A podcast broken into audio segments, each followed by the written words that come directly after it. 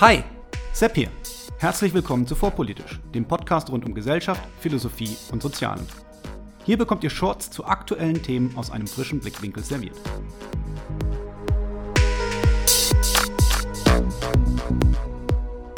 Heute das Toleranzparadoxon.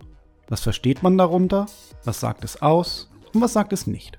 Die neue Staffel starte ich mit einem Thema, das mich regelmäßig aufregt. Also wirklich aufregt.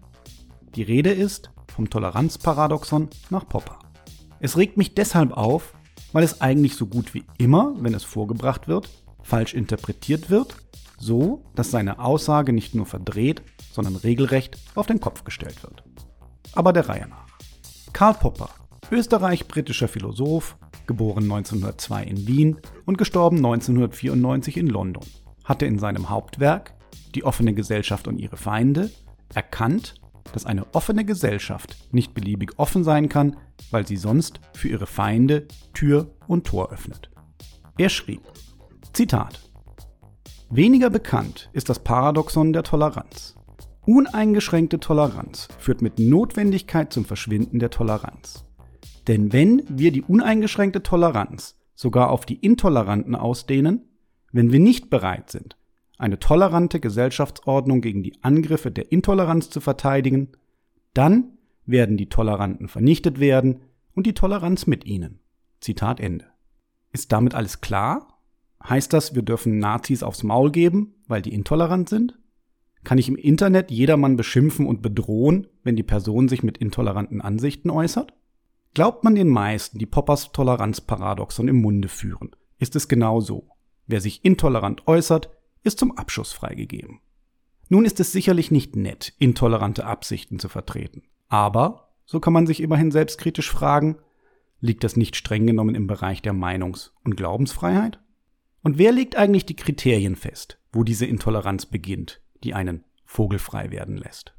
Und als letzte Frage, wenn man auf Intoleranz intolerant reagiert, dann ist man ja per Definition intolerant. Darf man dann auch aus der offenen Gesellschaft ausgeschlossen werden?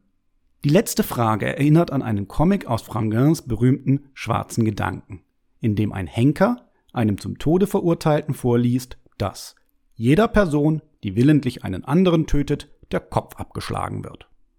Nachdem der Henker seine Tat vollbracht hat, zoomt die Kamera heraus und man sieht, dass hinter dem Henker ein Henker steht, hinter dem ein Henker steht und so weiter.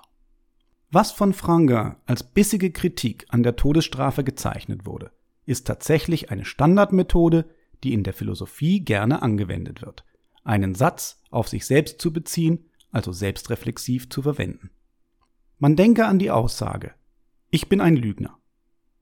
Lüge ich, so wird sie wahr, und ich lüge nicht. Damit aber ist die Aussage falsch, also lüge ich, womit sie wieder wahr wird und so weiter und so fort. Zurück aber zu Popper. Genau in dieser Selbstreflexivität liegt das Paradoxon. Und hier können wir schon den ersten Fehler kurz richtigstellen. Das Paradoxon besteht nicht darin, dass eine zu tolerante Gesellschaft von intoleranten Menschen abgeschafft werden könnte. Das ist zwar tragisch, aber keineswegs paradox. Das Paradoxon besteht darin, dass es Kriterien geben muss, nach denen ich Intoleranz ausschließen können muss, ohne selbst als intolerant zu gelten, weil ich mich sonst selbst ausschließen müsste.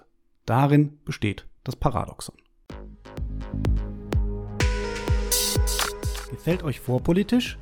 Wenn ja, dann abonniert diesen Kanal direkt und stellt sicher, dass die Benachrichtigungen angestellt sind. So verpasst ihr keine weitere Folge. Der zweite Fehler, den viele begehen, ist, dass sie Poppers Worte inhaltlich verstehen.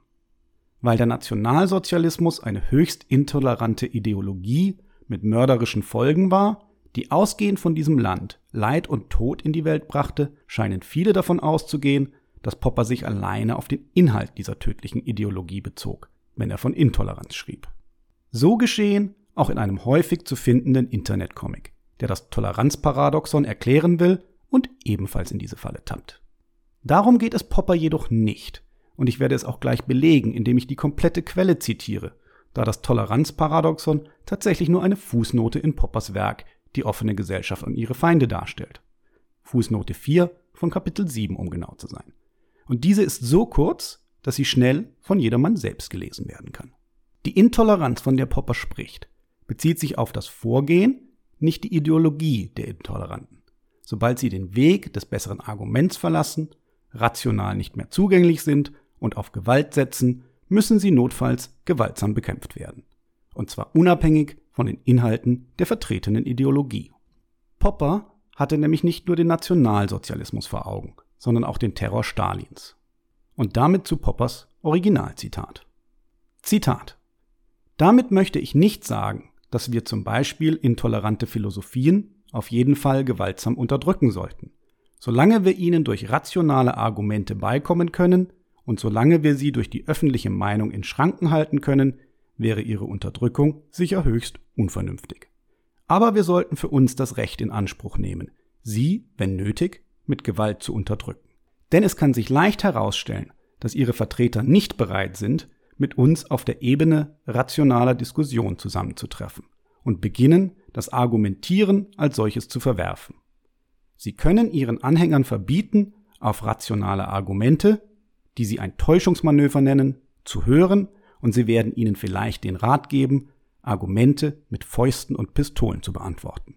Wir sollten daher im Namen der Toleranz das Recht für uns in Anspruch nehmen, die Unduldsamen nicht zu dulden.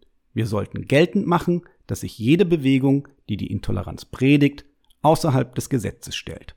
Und wir sollten eine Aufforderung zur Intoleranz und Verfolgung als ebenso verbrecherisch behandeln wie eine Aufforderung zum Mord, zum Raub oder zur Wiedereinführung des Sklavenhandels. Zitat Ende.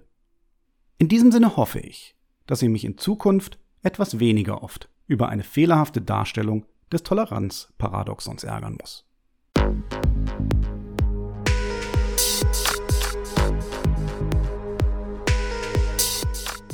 Hier endet eine weitere Episode von Vorpolitisch, dem Podcast rund um Gesellschaft, Philosophie und Soziale. Vielen Dank für eure Zeit. Und wenn es euch gefallen hat, hört beim nächsten Mal wieder zu und vor allem teilt den Link zu diesem Kanal auf Facebook, Twitter und wo ihr sonst noch unterwegs seid. Warum nicht jetzt sofort? Ich bin Sepp, macht's gut und bis zum nächsten Mal.